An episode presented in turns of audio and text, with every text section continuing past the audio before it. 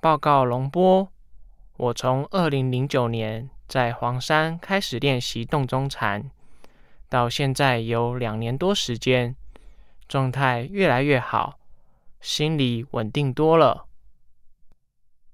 这很好。通过到我们自身的修行，我们体验到身心这两个方面的改变。如佛陀所说，如果我们在法中，法就保护我们。经行时很舒服，好像脚在心上走。在我们增进正念过程中，我们会体验到内在的一些经验，如法喜、清安，这些都是很好的经验。对这些身心愉悦的感觉，我们不要执着，不要停留，还是要不断的增进我们的正念。请问龙波，修行当中。遇到身体上的疾病，是用正念来对待它呢，还是要看医生？对于小毛病呢，如皮肤病，佛法的重点是调伏我们的内心，增长我们内在的觉性、正念，解除内在的烦恼，让我们内心不产生苦。当然，随着内在的烦恼减少，我们身体上的病会越来越少。但身体有它自身的规律，它会沉、住、坏、空。当我们身体出现病症时，我们应该去看医生，用调服。我们身体的方法来解除我们身体的疾病。如果病症不是很严重的情况下，可以保持正念。但我们要明白，生病与心病不完全是相同，各自有各自的规律。所以这两个问题。虽说是关联的，但不能完全搅到一块，不完全画等号。请问龙波，这个问题是我替我儿子问的。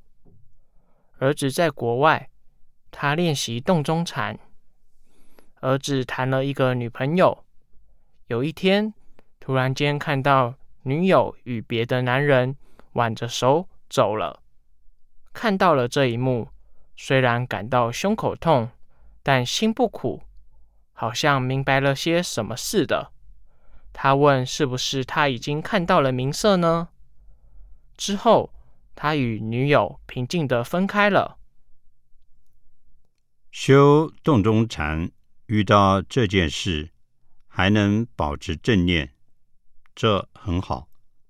没有延伸出其他的种种不好的念头与情绪，这是有正念的表现。或许还没有达到见明色的程度，但可以看到正念对处理情绪的功用。走不到一块，各自分开，这样更安全。所以，希望他继续保持正念，增进正念。这样，在生活当中，如果有其他大的事情发生，有正念的话，能够很好的处理，这很好。他能从受益中得到信心，持续不断的修行下去。实际上，我们生命中种种纠结的问题，如果我们有正念的话，都是可以放下，可以得到很好的解决它。因为我们的生命是无常的，我们每个人最终都会从我们喜欢的人或事物中分离开来，都会远离我们而去的。有了正念之后，就可以把我们的内心看清楚，对外在的人或物。就不会有执着，这样我们的生命就会清净、安全。